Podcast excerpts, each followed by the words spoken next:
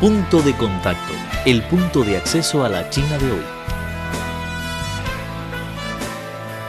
Punto de contacto, el punto de acceso a la China de hoy.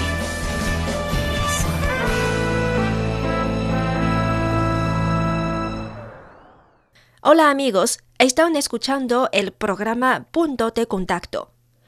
Muchos expertos creen que México tiene la oportunidad de hacer negocios con China porque es un importante mercado que demanda productos y servicios. En 2017, el comercio entre México y China sumó 45 mil millones de dólares y es muy beneficioso. Ahora vamos a escuchar la entrevista con Víctor Catena, vicepresidente de Cámara del Comercio de México en China. El punto de acceso a la China de hoy. Conoce las tendencias sociales, analizadas desde una óptica plural tanto de chinos como de extranjeros.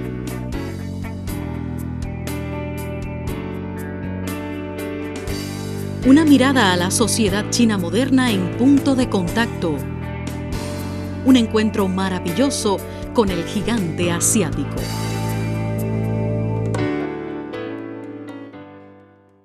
Al ser preguntado cómo evalúa usted los comercios bilaterales entre China y México en los últimos años, él contestó. Bueno, la, la relación bilateral entre México y China es histórica. Hay que recordar que ya tenemos 46 años de historia eh, conjunta desde el establecimiento de la relación diplomática bilateral, eh, ya 46 años. En términos de comercio, pues ha sido una historia gradual eh, a lo largo de, del tiempo. Eh, para ponerlo en cifras, el año pasado, 2017, el comercio bilateral fue de alrededor de 70 billones de dólares. Eh, ¿Esto qué significa? Significa que para México, China es nuestro segundo socio comercial globalmente, solo después de Estados Unidos, y para China, a su vez, México es su segundo socio comercial en América Latina, solo después de Brasil. El punto de acceso a la China de hoy. Conoce las tendencias sociales, analizadas desde una óptica plural tanto de chinos como de extranjeros.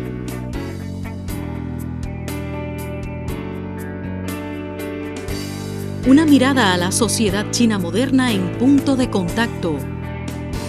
Un encuentro maravilloso con el gigante asiático.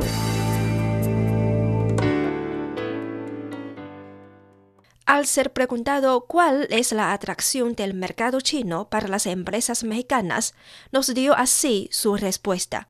Sin duda, sin duda el mercado chino es muy atractivo no solo para las empresas mexicanas, sino para todas las empresas de, de cualquier país. ¿no? El, el, el, mercado interno creciente, la clase media eh, pujante, el poder adquisitivo de la, de la, clase media es una cuestión incuestionable. ¿no?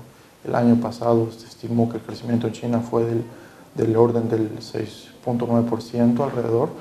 Eh, México estuvimos en un crecimiento del PIB de solo alrededor de 2.3%. Entonces, sin duda, el mercado chino es, es, muy atractivo. Existen empresas mexicanas que a lo largo de los últimos 10 años han tenido presencia en China. Por ejemplo, Bimbo, eh, que dicho sea de paso, hace dos meses eh, anunció la adquisición de la segunda, la segunda panificadora más grande de China, que se llama Grupo Ancatan. Eh, es una empresa que aquí en China tiene cuatro plantas, casi 2.000 trabajadores, entonces es una muestra de confianza. ¿no? Una empresa mexicana que ya opera en China desde hace 10 años sigue invirtiendo en China. Tan sigue invirtiendo que adquirió eh, esta, esta empresa que hago referencia a China ¿no? para expandirse. Y hay otras más, ¿no? Metalsa, eh, Liverpool, Interceramic y un, y un sinnúmero de pymes eh, a lo largo de China. Yo creo que la tendencia es creciente. Cada vez eh, habrá más eh, pequeñas y medianas empresas mexicanas eh, haciendo negocios con China, pero es una cuestión gradual. Lleva tiempo, pero bueno, si vemos las cifras históricas, la tendencia es creciente. El punto de acceso a la China de hoy. Conoce las tendencias sociales, analizadas desde una óptica plural tanto de chinos como de extranjeros.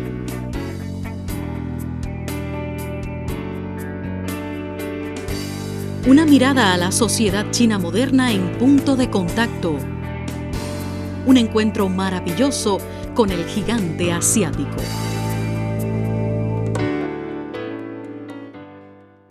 Al hablar de la inversión china en México, él nos comentó.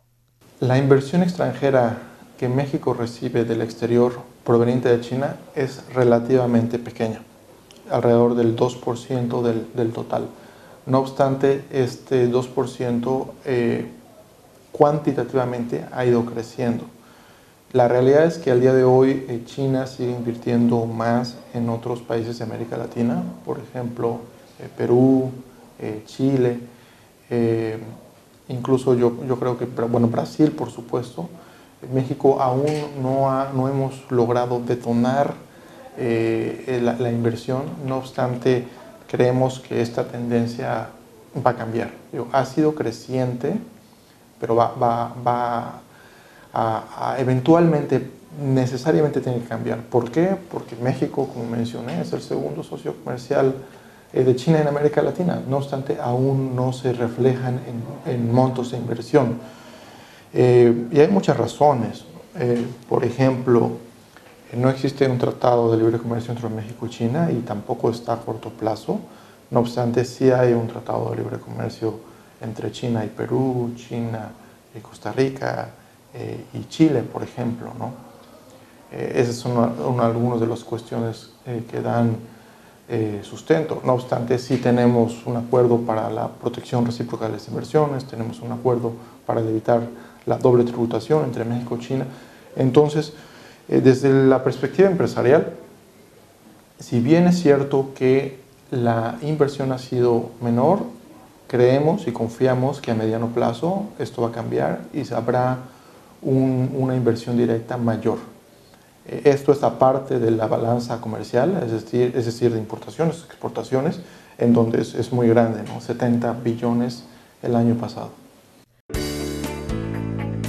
El punto de acceso a la China de hoy conoce las tendencias sociales, analizadas desde una óptica plural tanto de chinos como de extranjeros.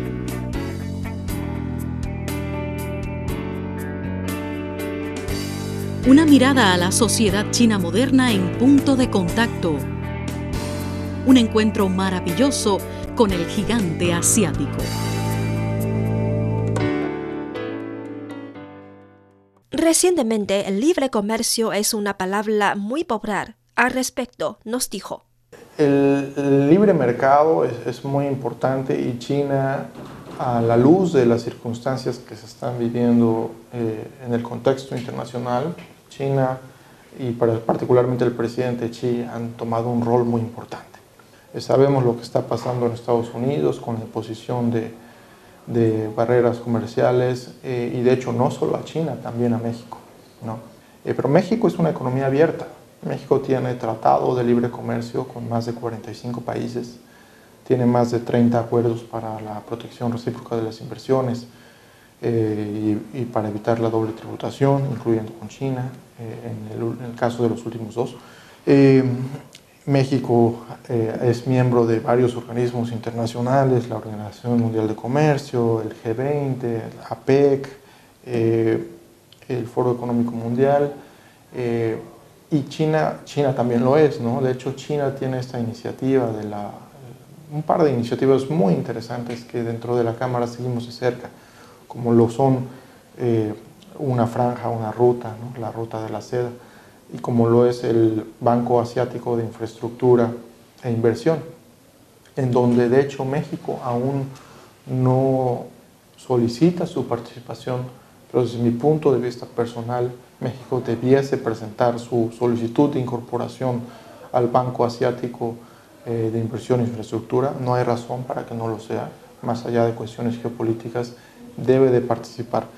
Eh, creo que eh, un mercado abierto eh, de un comercio abierto ofrece ventajas no solo a los países desarrollados, sino también a los países en vías de desarrollo como México y China, con reglas claras para el intercambio de comercio. Existen cantidad de bienes y servicios que no son producidos en un país, pero que otro, otro país sí los produce. ¿Por qué? Pues por cuestiones geográficas o naturales o por cuestiones de, de ventajas competitivas. Entonces, en medida de que eh, exista este tipo de intercambio comercial eh, abierto, creo que eh, se pueden brindar beneficios sustanciales para las sociedades de los países involucrados. El punto de acceso a la China de hoy. Conoce las tendencias sociales analizadas desde una óptica plural tanto de chinos como de extranjeros.